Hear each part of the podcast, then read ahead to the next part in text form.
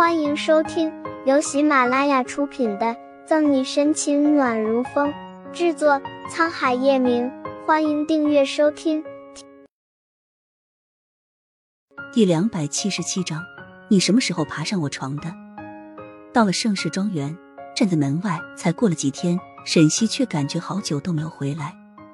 进了家里，叶晨玉并没有在，沈西有点点小失落。怎么，嫂嫂这是想我哥了？把东西放好回来的顾春寒见沈西魂不守舍的，便凑近揶揄道：“耳根子红的发烫。”沈西推开顾春寒，不自然干咳两声：“可可嗨，别以为我刚才没有看见你看人家穆律师羞答答的小眼神。”半路的时候，穆子谦便下车了。我我什么时候羞答答了？嫂嫂，你胡说八道什么呢？顾春寒眼神闪躲。好了，我先去楼上洗个澡，休息一下。揉揉小丫头的头，沈西上楼，背影带着疲惫之色。在拘留所的这些天，他都没有休息好，现在回来了，眼皮又酸又涩。花一个小时洗漱，沈西倒床就睡。睡梦中，他看见自己和叶晨玉还在沙岛上，他打鱼，他做饭，早上一起晨跑。晚上一起看夕阳，有二人三餐四季，好像最简单的爱情莫过于此。回来了。卧室里昏暗的台灯光芒照在叶晨玉丰神俊朗的俊脸上，眉梢间带着些许暖意，摩挲着沈西的脸庞，叶晨玉空旷了的心有了弥补。嗯，叶变态。熟睡中的沈西感觉有人在抚摸他，喃喃自语。想睁开眼看看，奈何眼皮太重，抬不起来。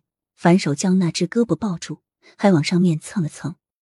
本撑着额头的叶晨玉被沈西这一扯，便把他环绕在怀里，闻着熟悉的小女人清香。叶晨玉忙碌了一天的劳累消散许多。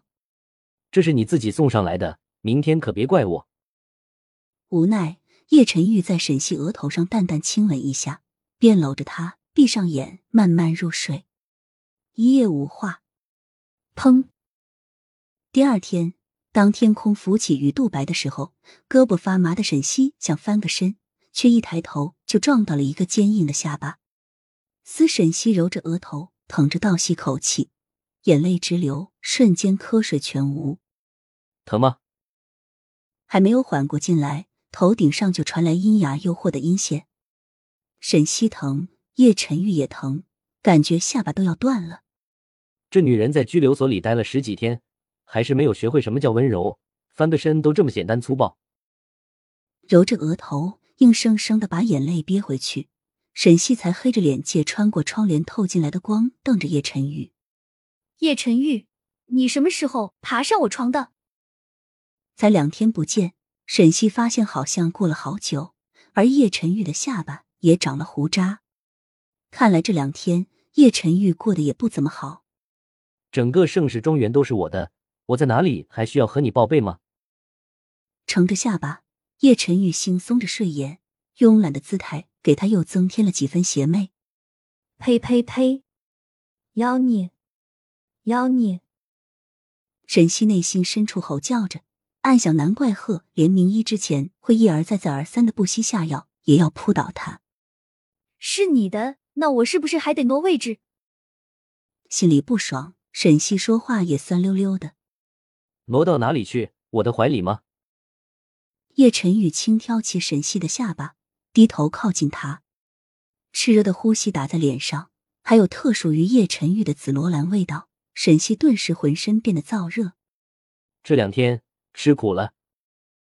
没有意料之中的吻，叶晨玉把沈西的头靠在他宽厚的胸膛上。轻柔的说着，叶晨玉不说还好，这样一说，沈西眼眶忍不住泛热，哽咽着声音：“昨天，昨天我以为你会来的。”开庭到结束，沈西关心的不是案情走向，满脑子都是叶晨玉修长的身影。